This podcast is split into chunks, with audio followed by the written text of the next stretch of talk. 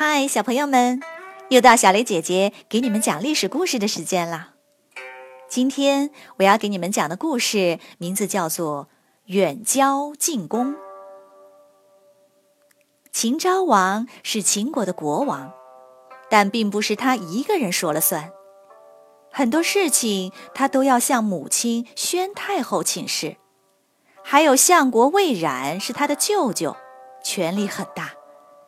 此外，还有几个亲戚都是有钱有地位，有时候连秦昭王也不放在眼里。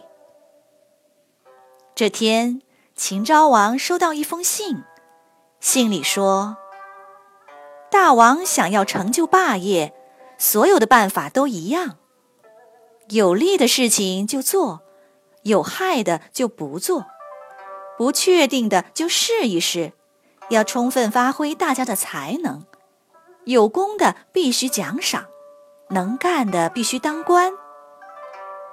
秦国的问题我已经看透了，也知道怎么去解决，但事关重大，我不敢写在信里。如果你有空的话，我当面给你说。我已经在秦国待了一年，再待下去，我恐怕就要离开了。信是一个叫张禄的人写的，张禄是个假名字，这个人真名叫范雎。范雎是个魏国人，因为得罪了相国，差点被打死，后来装死才捡回一条命。他改了名字，逃到秦国。秦昭王看了信，很高兴，马上召见范雎。秦昭王亲自到宫殿外迎接，对范雎行大礼，说：“我早就想要见你。前阵子和北方的义渠国打仗，天天跟太后请示，没有空，到现在才终于有空了。”秦昭王让左右的人都退下，对范雎说：“你说的大事，还请指教。”范雎看了一眼秦昭王，呵呵两声，没有说话。过了一会儿，秦昭王又问：“你说的大事，还请指教。”范雎还是没有说话。请教了三次后，范雎说：“我没有说话，是因为我和你并不熟悉，而要说的事，却是有关国家的大事。”有关骨肉亲情的私事，我不是因为怕死才不说。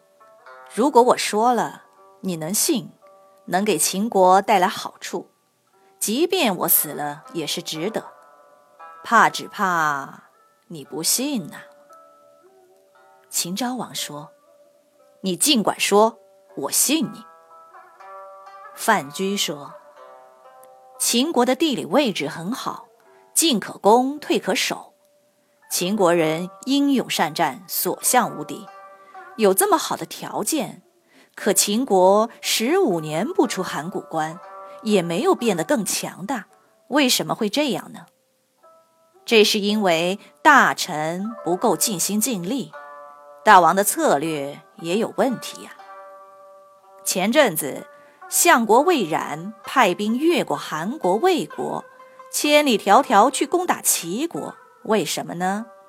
是因为魏冉的封地在陶邑，打下齐国的地盘就会并入他自己的封地，对国家并无好处。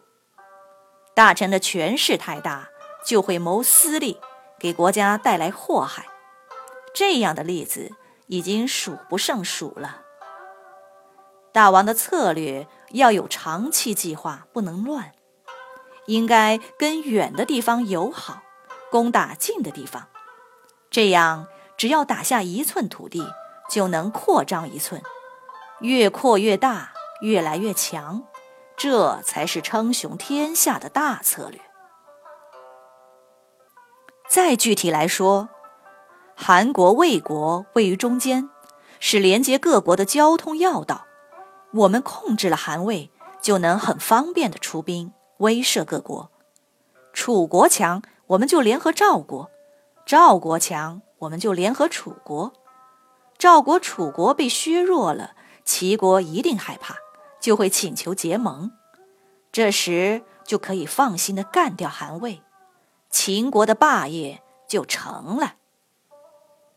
秦昭王听呆了，佩服的五体投地，说：“从此我就全听你的了。”立刻拜范雎为客卿，客卿是给外国人的大官，并按他的策略开始对韩国、魏国进行威逼利诱，试图控制交通要道。几年后，秦昭王罢免魏冉，拜范雎为相国，然后夺了太后的权力，让魏冉去了陶邑，几个当权的亲戚全都赶走。秦国的权力全部集中到了秦昭王的手里。秦国按照范雎的策略，迈开大步向前前进。好了，小朋友们，今天的故事讲完了。你来说一说，你觉得范雎说的策略有没有道理？为什么？如果你有答案，欢迎进入公众号用语音回答。好了，小朋友们，我们下个故事再见喽。